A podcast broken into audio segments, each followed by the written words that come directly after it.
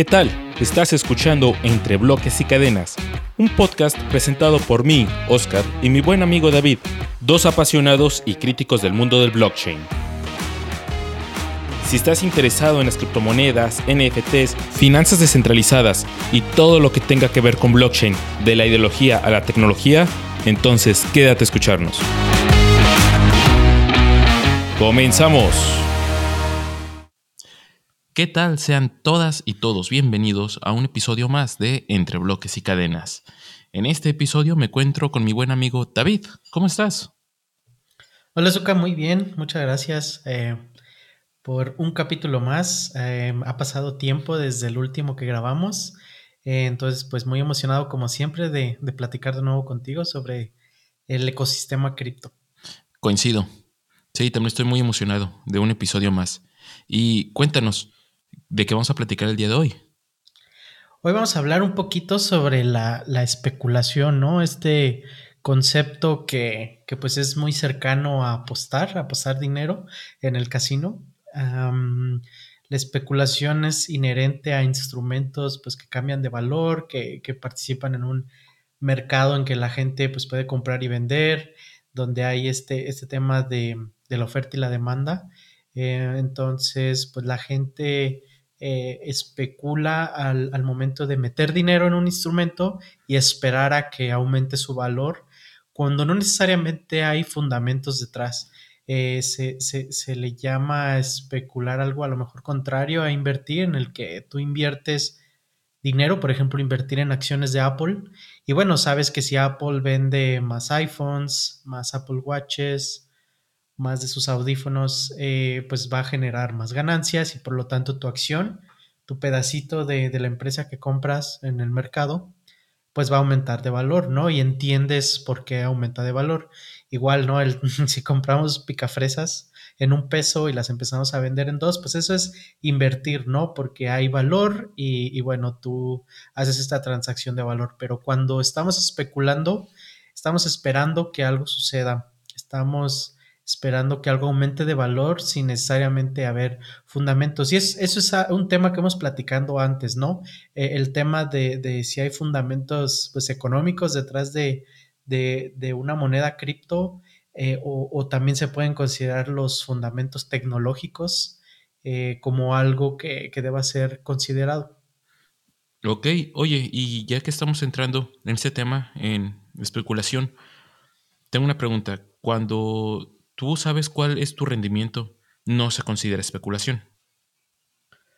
Si tú sabes el, rendimiento de antemano, normalmente son en instrumentos de renta fija, se le llama, en el que básicamente hay una promesa, una garantía de que se te va a regresar tu dinero inicial más un interés. Uno de esos instrumentos, pues es, por ejemplo, los CETES, los bonos de tesorería, o en general en otros países los bonos de gobierno en el que pues espera, ¿no? Básicamente antes de entrar tú sabes cuánto te va a regresar y normalmente no son rendimientos altos porque el, riesgo también es muy bajo, ¿no? Por ejemplo, ahorita justo el Banco de México acaba de subir la tasa de interés de, los CETES a 5.5%.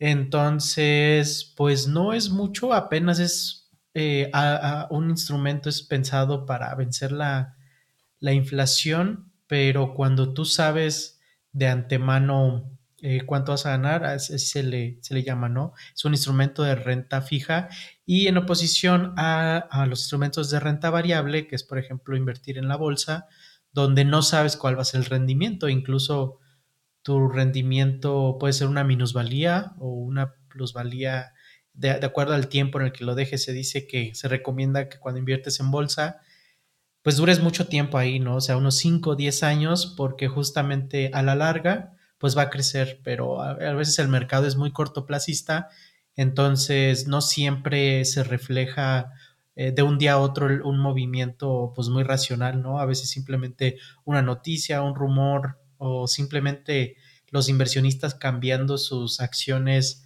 entre industrias hace que, varíe y, no, no, no sabes realmente cuánto vas a ganar en un año si inviertes en acciones, aunque pues puedes promediar, ¿no? El histórico en la bolsa, normalmente sabes que si inviertes en, el Standard Poor's, ah, perdón, Standard Poor's 500, eh, que son pues, las 500 empresas más grandes de Estados Unidos, eh, puedes a través de la información histórica más o menos darte una idea de cuánto al año puedes esperar crecer, ¿no? Pero sin embargo, eso, ese, ese, ese promedio, pues en un año puede ser un 30%, en otro año 0%, y bueno, se promedia y a largo plazo más o menos es entre 10, 10% creo más o menos. Y creo que eso es después de la inflación. Ok, y entonces en aquellos instrumentos de especulación, por ejemplo las criptomonedas o la bolsa, donde puedes ganar o perder dinero y que no sabes cuál es la cantidad que va a ser, pues también entraría este del SP500, ¿no? ¿O por qué este no se ah. consideraría como especulación? Cuando, especulas es, por ejemplo, que ha sucedido, em, bueno, para dar un poquito de contexto, hay ya varias comunidades de, de inversionistas o especuladores una de ellas es Wall Street Bets, que, se, que nació en Reddit y básicamente ellos se, juntan como comunidad para mover justamente el precio de acciones, que bueno, eso es algo ilegal, incluso las grandes ballenas o los grandes millonarios son, son jugadas que, hacen, ¿no? Entonces, en este caso, ahora sí que el pueblo, la gente de a pie, se juntó para incrementar el valor de, de acciones. Una de ellas fue GameStop, que es una cadena que vende videojuegos, y la otra AMC, una cadena de cines en Estados Unidos. Eh, básicamente estas dos empresas pues estaban luchando mucho, ¿no? Contra pues caer en bancarrota por la pandemia. Y lo que hacen algunos hedge funds o eh, pues sí, inversionistas en Estados Unidos que, tienen pues portafolios grandes, eh, no solo invierten, sino también especulan en el sentido de si ven que una acción ah, pues va a caer muchísimo, hacen lo que le llaman una venta en corto, que otra manera de decirlo sería como apostar en contra, ¿no? Ellos van a ganar dinero si cae la acción.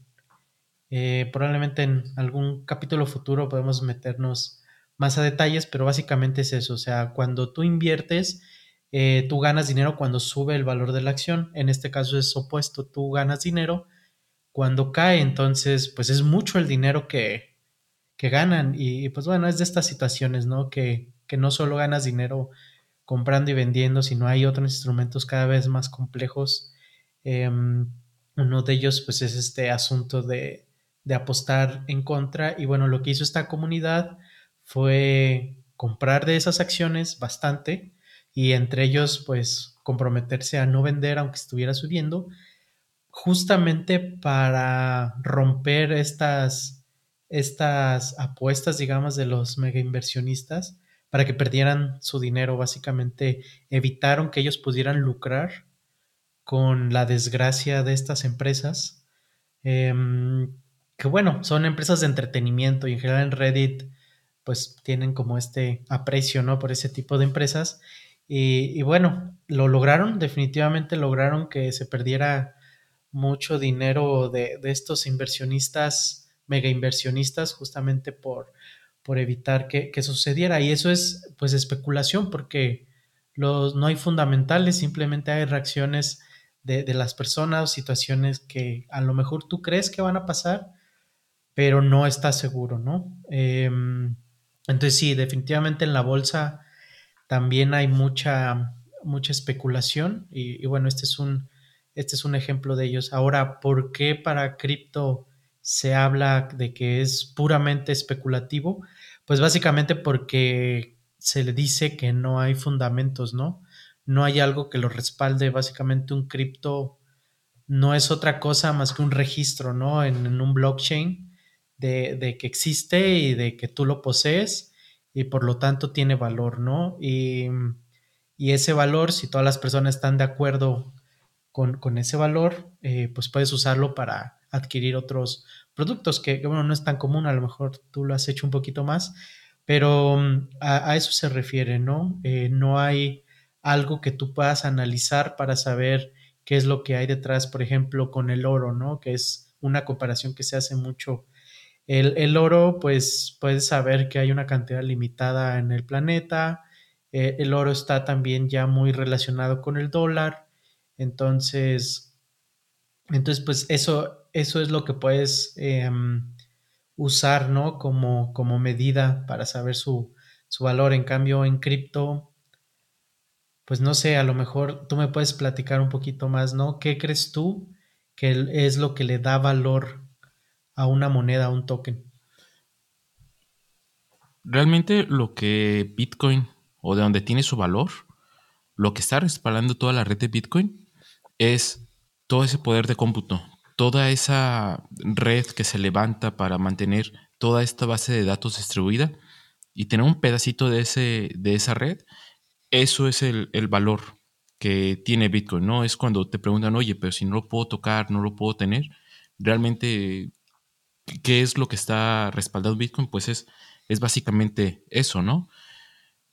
Respuesta corta es eso y, y pues ha subido ahorita tanto de valor, coincido justamente por mera especulación de muchas personas, pero hay gente que realmente lo está comprando por sus fundamentales, e incluyéndome yo, ¿no? Donde para una persona que ya está, que ya lleva tiempo en este ecosistema, realmente no vemos a Bitcoin como, como que está relacionado con un valor en dólares o un valor en pesos. Simplemente un Bitcoin es igual a un Bitcoin, hoy y siempre.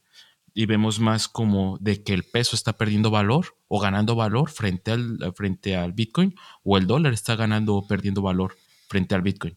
¿No? Entonces, eh, por ejemplo, ahorita mencionabas el oro de que es un activo que, que ya lleva muchos años siendo utilizado como instrumento de inversión, pero una diferencia que tiene Bitcoin y el oro, pues básicamente es de que el oro realmente no estamos seguros qué cantidad hay.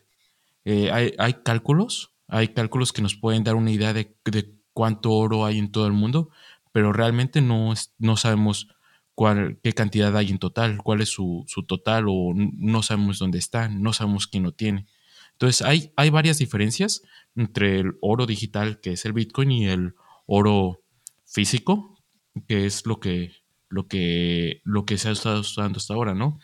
Pero sí, sí, el valor de Bitcoin incrementa contra el dólar, contra el peso, contra cualquier otra moneda, porque muchas personas también están creyendo que su valor va a incrementar en el futuro. Meramente especulación. Y, sabes, me haces pensar un poquito también en lo que sucede con las acciones de Tesla. Tesla, esta empresa de Elon Musk, eh, de sus coches eléctricos y autónomos, eh, las acciones hablan muchos analistas de que están súper infladas. Incluso Michael Burry, este inversionista famoso por, su, por el libro y la película The Big Short, una de las personas que predijeron eh, la ruptura de la burbuja inmobiliaria en 2008, habla de que, bueno, además de que dice que todo el mercado ahorita está en otra burbuja, específicamente habla de que Tesla, ¿no? Que Tesla eh, está demasiado sobrevalorada en, términos eh, de sus finanzas, de sus números. Sin embargo, algo que, he escuchado es de que realmente la gente ahorita no le importa mucho los fundamentos de Tesla. Obviamente sí, ¿no? Como, como lo mencionas en, cripto, ¿no? Pues es, eh, está haciendo algo que podríamos pensar o inició este tren de, de los autos eléctricos y autónomos que ahora muchas otras marcas de coches están subiendo. Él prácticamente lo, lo, inició. Su historia pues es interesante, ¿no? Tesla no siempre le ha ido bien y, y bueno, ahorita la gente lo que compra realmente es, es la promesa futuro porque no tiene sentido el, el, el valor que, que, tiene ahorita la empresa con su nivel de producción. Entonces, simplemente la gente está viendo en Tesla un, un instrumento pues a futuro, ¿no? Un, una promesa de que eventualmente va a valer muchísimo porque pues está cambiando el mundo. Entonces, siento que es más o menos lo que me dijiste, ¿no? O sea, a lo mejor los fundamentos es como lo de menos y más bien es el, el qué va a suceder, el qué va a pasar, el, el, cambio del status quo. Sí, y eso de los fundamentos creo que es, es importante, ¿no? En Bitcoin, por ejemplo, creo que es, una, es un criptoactivo que está bien fundamentado, que tiene un uso, que tiene que hay muchas empresas que lo están adoptando por su uso, no solamente por su valor. En cambio, hay muchas otras criptomonedas, las llamadas shitcoins o monedas meme, monedas de mierda, cuyo único propósito es incrementar su valor.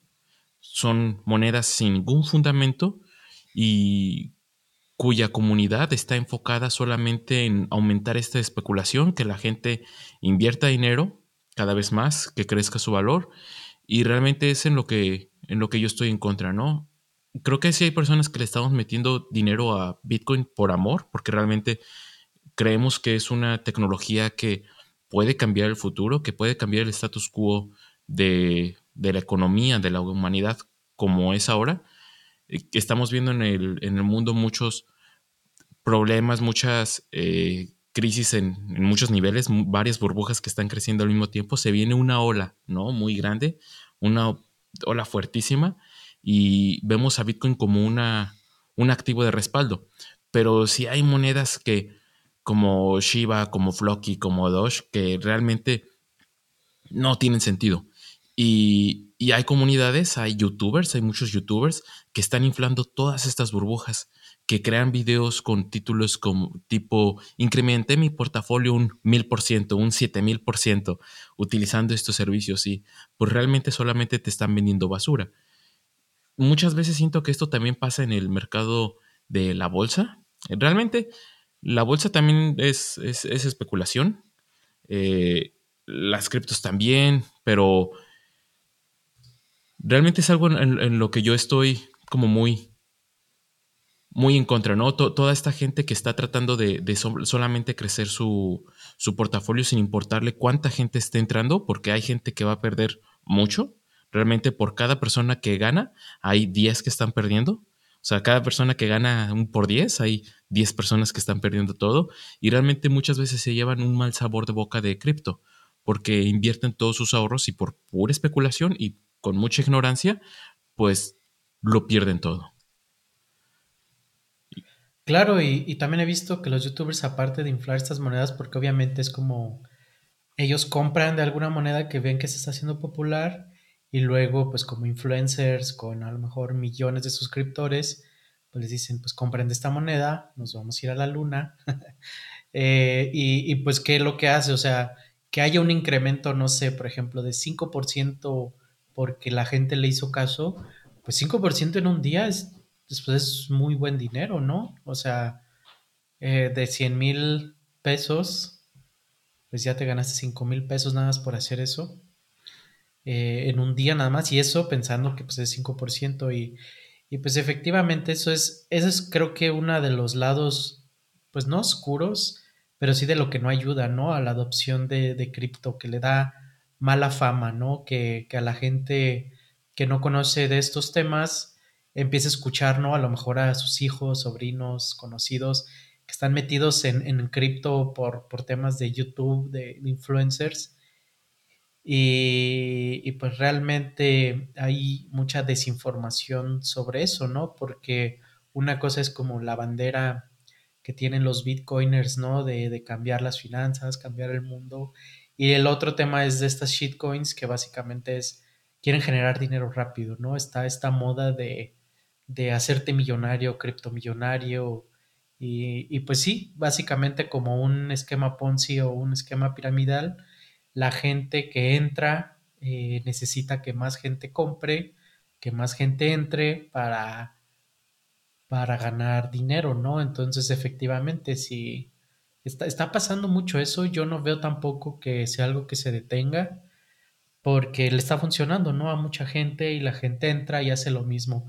Si tú entras eh, con tus pocos dineros, con tus pocos pesos, pues tú a lo mejor inconscientemente te vas a empezar a invitar a otras personas a que compren, ¿no?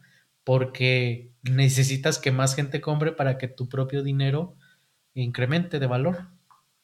Sí. Entonces, y luego eventualmente, pues todos venden, algunos cuantos hicieron mucho dinero y los que estuvieron comprando cuando iba muy cerca de las del pico, eh, pues van a perder mucho de su dinero. Y porque mucha gente no sabe realmente dónde vender.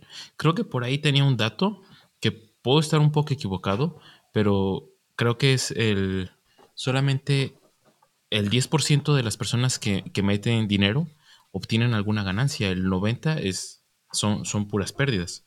Y realmente es porque la mayoría de las personas entran con fines de, de hacer dinero, fines especulativos. Claro, y en ese sentido, pues si ves un decremento de tu dinero, eh, pues te vas a paniquear, te vas a asustar y vas a querer vender, ¿no? Difícilmente, difícilmente vas a, a pensar que, que, fue una buena decisión con variaciones tan grandísimas. Y, y pues eso no, eso, eso no ayuda. Eh, porque no sé, yo también he especulado, yo también he pecado de no informarme lo suficiente. Por ejemplo, creo que sería un caso, ¿no? Recuerdo cuando, cuando tú estabas, ya hace varios años, que será unos 3, 4, que tú ya estabas clavándote en este mundo de cripto y pues ya empezabas a conocer unas pocas más y justamente te interesaba el lado tecnológico, ¿no? De las criptos, de, de por qué son mejores, más interesantes, van a ser la nueva Bitcoin. Recuerdo cuando hablabas de Nano, hablabas mucho de, de, Nano y tenías mucho interés. Yo recuerdo haber comprado Nano porque te veía muy entusiasmado y en general en cripto así ha sido mi, mi, mi, adopción, ¿no? Yo básicamente eh, veo cuál es algo en lo que la gente se, se, entusiasma y pues como digo, es un pecado porque yo no me informo lo suficiente. Por ejemplo, también luego adquirí Cardano. Eh, también gracias a tu entusiasmo.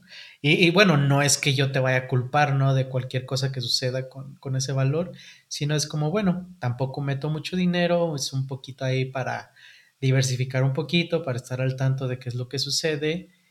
Y, bueno, eso es algo que, definitivamente la gente hace. Y, bueno, yo no quiero decir que, que, sea un experto en finanzas y todo eso, pero pues si yo lo hago, eh, lo que quiero decir es de que pues es muy fácil caer en esos malos hábitos. Sí, y ahora, y ahora que lo mencionas, también pienso que, que la especulación de cierta manera ayuda a, a cripto en el aspecto de que hace que la gente se empiece a interesar en este sector. Por ejemplo, con cuando yo entré con, en, en, este, en, este, en este aspecto de, de cripto, pues yo compré mucho realmente especulando. Y hasta la fecha he invertido en algunas, invertido entre comillas, en algunas monedas que esperando que, que, tengan alguna ganancia y las he vendido, ¿no? Pero, pero tengo familiares a los que les he dado un poco de cripto y que, y que vean cómo, cómo sube de valor o cómo baja y que ellos empiecen a jugar con esta tecnología, que, que de repente les digo, cuando veo que tiene un subidón el precio, les digo, hey, por favor, vean su aplicación, vean su cartera y, uh -huh. y cuánto cuesta, para que les llame la atención y que, y, y, y, que se empapen un poco más. Posiblemente muchos no puedan estar de acuerdo de que esto sea como algo positivo porque empiezan a ver como que es una manera fácil de ganar dinero, pero realmente es así cuando empiezan a hacer preguntas, cuando eh, empiezan a tratar de, de, de entender esta tecnología. Entonces yo creo que la especulación no es del todo buena, tampoco es del todo mala. Realmente muchos entramos por esto, simplemente por tratar de subir nuestro capital en fiat, en, pesos mexicanos o en dólares, y tratar de, aumentar nuestra posición, pues con el incremento del valor de Bitcoin. Y bueno, en, eh, digamos que en contraposición a, a, tu manera de, de predicar el cripto, yo es algo que no hago y de hecho yo es algo que no recomiendo y bueno, aquí es una de las de los temas en los que no estamos necesariamente de acuerdo. Eh, yo creo que, porque antes de cripto la bolsa de valores se consideraba como pues uno de los instrumentos más riesgosos, ¿no? Por, por la volatilidad. Y luego llegó cripto y es muchísimo más volátil, pero la facilidad de entrada pues es tan alta, es tan grande, es tan fácil eh, entrar, comprar unos, unas pocas monedas, eh, que que bueno, se hizo accesible pues incluso para menores de edad, ¿no? Que, que, que, no necesariamente todos los instrumentos de inversión están disponibles para menores de edad, entonces fueron los, los millennials los que estaban interesados en, en esta nueva tecnología combinada con finanzas y, no sé, a mí no me encanta que la gente empieza a preocuparse o a interesarse por las finanzas con cripto. A lo mejor el, el tiempo dirá que estoy equivocado, pero, pero yo, yo prefiero justamente a, mis conocidos, a mis cercanos, primero hablar de, temas de, de, inversión, ¿no? En, en, renta fija, luego renta variable, y ya cuando alguien tiene pues suficiente exposición a esos instrumentos, a lo mejor decir, ah, pues considera, considera cripto, ¿no? Algunas carteras, digamos, saludables le dicen que, que pues a lo mejor el 10% puedes usarlo para especular o para eh, cripto, entonces más de eso como tu principal portafolio se me hace pues peligroso, justamente porque por la volatilidad, no necesariamente si es cripto o no, o sea, incluso la bolsa es, es demasiado volátil, yo no le voy a decir a alguien, oye, compra una acción de Tesla o de cualquier otra, no, porque eso es peligroso, es, es mucha especulación, hay mucha volatilidad, entonces creo que para mí es finanzas nivel avanzado y es con lo que están empezando muchos. Claro, eh, realmente tampoco yo daría un consejo de inversión de decir compra cripto, ¿no? Por eso lo regalo. Pero también creo que es una de las facultades de cripto que tú puedas compartirlo tan fácil que a diferencia de la bolsa, pues tú no le puedes decir a un familiar, hey, abre tu, abre esta cuenta, abre un, baja esta aplicación y ahí te va una acción de Tesla, de Apple, de Google, ¿no? Y, y ve cómo se va comportando porque así sería muy fácil introducirlos a este mundo de las finanzas, ¿no? Si hubiera una manera muy sencilla de regalarles algo, de un, un, activo financiero que, en el cual pudieran ver cómo sube y baja de valor, y creo que cripto es la manera perfecta de que puedan ver esto, de cómo un activo puede subir y bajar de valor, porque es muy fácil pasarlo entre usuarios. Entonces, por eso yo lo veo como un poquito más... Eh, pues que una de las bondades de, de cripto, mi hermano, por ejemplo, es, eh, es 10 años menor que yo y, y, y actualmente ya entiende un poquito de, de, conceptos financieros, cosas que yo a su edad no tenía, no me cruzaba por la cabeza, pero hace un par de fin de semanas ya estábamos hablando de la inflación. Le pude explicar lo que es la inflación y todo esto porque se sembró la semillita con, con Bitcoin y con cripto, que le pasé la, la moneda, eh, le pasé algunas, algunas, pues, algunos satoshis y, y, llamó la atención. Entonces, pues yo creo que es una de las bondades de, de cripto, ¿no? De la, facilidad de que es de pasárselo a alguien y que experimente, que juegue, que especule. Está bien que especulen en un principio. Pues sí, claro, digo, si es la entrada a, justamente entender y a preocuparte más por, por esos temas, está súper bien. Yo solo digo que, que si esa, esas, esos tokens regalados sí deben llevar un seguimiento, ¿no? Un, más consejos que solo darlo, ¿no? O sea, porque si no, pues es como regalar droga, ¿no? Primero y luego, y luego ya cuando no la puedan recibir gratis, pues se van a endeudar para conseguirla. Buena analogía. Sí, y... yo también lo veo como de, pues, puede ser un lector audaz, de, de que lee cosas o que, que, ya lee, no sé, eh, Carl Sagan, eh, Richard Hawkins, o puede ser alguien que lea eh, Harry Potter o que lea algo como mucho más soft, que muchos lectores que ya son como lectores hardcore, pues le pueden tirar tierra, ¿no? A JK Rowling, pero uh -huh. en realidad es la entrada a un mundo de lectores. Yo algo así también veo como, como a cripto y a, y a, Bitcoin como una entrada a que la gente se interese realmente en aprender educación financiera. Bueno, pero con Harry Potter no te metas, por favor, porque sí vamos a tener problemas. Sí, de, no solo contigo, y... mi esposa cuando escuche esto me va a colgar. y, y, bueno, en, en temas de, de, especulación y de todo esto, eh, quisiera platicarle a nuestra audiencia también un, una reciente noticia de, de Bitso, que es este, esta aplicación, plataforma exchange de, de cripto, que es empresa mexicana, eh, está ahora lanzando también lo que llaman Bitso Plus o Bitso Más, eh, que básicamente es justamente su entrada a las finanzas descentralizadas. Hay una lista de espera, eh, no sé si ya haya personas usándola, pero básicamente tú vas a poder, tu cripto que ya tienes en Bitso, vas a poder agregarlo a esta, esta cartera especial en la que te va a estar generando rendimientos. Creo que por ahí vi una imagen de que te va a dar 2% anual y 4%, 2% eh, anual en Bitcoin y 4% en stablecoins. Em, entonces, pues la verdad está bueno porque si tú planeas tener ahí tu, cripto y no planeas comprarlo, eh, venderlo, pues un rendimiento adicional a, su valor que va incrementando con el tiempo, pues está súper bien, ¿no? Es, si tienes una buena lana, no sé, 100 mil pesos en cripto, en, en Bitcoin, pues ya son 2 mil pesos al año sin hacer nada. Esa noticia me fascinó porque realmente ya estamos empezando a ver más servicios y productos latinoamericanos que se están incorporando al sistema de finanzas descentralizadas. Realmente no sé qué tan descentralizado es, pero me encanta. Entonces, oye, y, nos puedes, eh, sé, que esto tiene un, tú puedes referir gente, ¿no? Que, puedes este, referir gente para, para adelantar posiciones en la lista de espera. Si puedes, compártenos tu liga, ¿no? Para que la gente se registre y, y, si está interesada, pues, se, se una. La ponemos ahí en la descripción de, del, programa eh, para que la gente pues me pueda ayudar a subir en la lista y poder platicarles de qué va esto, ¿no? Algo interesante también ahorita que, lo mencionas. Que para que podamos hacer un, un, review temprano de, este sistema. Claro, claro.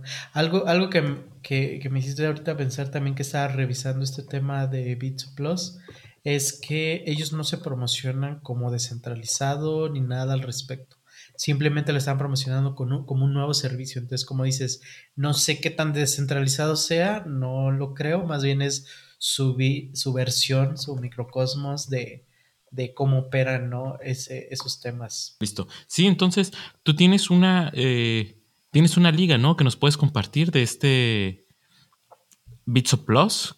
Creo que, que la gente que se registre pues nos podrá ayudar a, incrementar nuestra posición en esta lista de espera y con eso podríamos dar un review de, qué está ofreciendo Bitso esta vez, ¿no? Creo que podríamos pegar esta liga en, las, en las notas del programa para quien quiera, quiera suscribirse a esta nueva plataforma. Sí, de esa manera, si, si nos ayuda el público, pues más pronto les daremos más información de qué va, de qué va esto. Y y bueno, algo, algo interesante también es hace rato que, que mencionaba sobre su versión de finanzas descentralizadas. Ellos no lo mencionan realmente en ningún momento de que sean finanzas descentralizadas, simplemente es su propia versión de, de, este mecanismo en el que tú dejas ahí tu dinero y genera rendimientos, ¿no? Por detrás realmente no hay mucha explicación de qué es lo que sucede, pero de acuerdo a lo que nos platicaste, ¿no? En ese capítulo, Em, en ese capítulo de finanzas descentralizadas, probablemente se use, ¿no? Para estar prestando dinero a otras personas. Ya, sí, realmente, ya creo que ya platicamos un poco de, esto de finanzas descentralizadas en otro, en un episodio anterior, pero eh, sí estará bueno que después hagamos un episodio 100% destinado a, este, a este espacio de finanzas descentralizadas. Claro, y compararlo a lo mejor con algún otro servicio disponible por ahí. Me encantaría eso, pero te si lo dejamos para otro episodio. Por el momento creo que creo que sería ya estamos llegando al final de este programa. Y pues todo eso, David, ¿con qué te quedas de este episodio? Bueno, sobre todo la opinión que, tenemos ahí en contra, definitivamente sí es algo que, si especular, eh, ver cómo aumenta el valor, le ayuda a la gente a entender temas como la inflación y algo, algunos otros temas de la economía que deberían preocuparnos o interesarnos un poquito más, definitivamente estoy de acuerdo, ¿no? Que, que, este movimiento pues esté usando como entrada para muchas personas en, en general el mundo de finanzas y economía. Sí, para mí también eso, ¿no? Este, eh, para mí la especulación es un...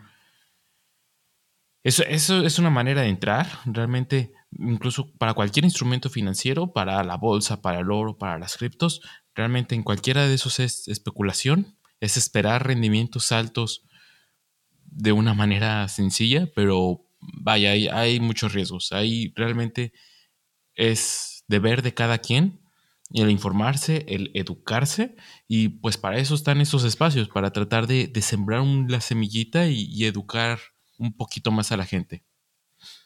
Así es, entre esas cosas, pues entender que hay riesgo, ¿no? En algunas situaciones, en algunas decisiones, y mientras tú estés consciente de ese riesgo y aceptes pues un escenario a lo mejor no tan eh, positivo, pues ya estás del otro lado. Claro, siempre asumir de que pues, existe un riesgo y, saberlo, afrontarlo. Pues creo que sería todo por hoy. Eh, agradecemos mucho a la gente que nos haya escuchado a este punto y los vemos para la próxima. Esperamos que, que, el próximo capítulo no tarde como esta vez. Una disculpa a todos nuestros escuchas. Y muchas gracias, David. Me encantó este episodio. Gracias, Suzuka. Como siempre, un placer platicar contigo y nos vemos pronto. Hasta luego. Hasta luego.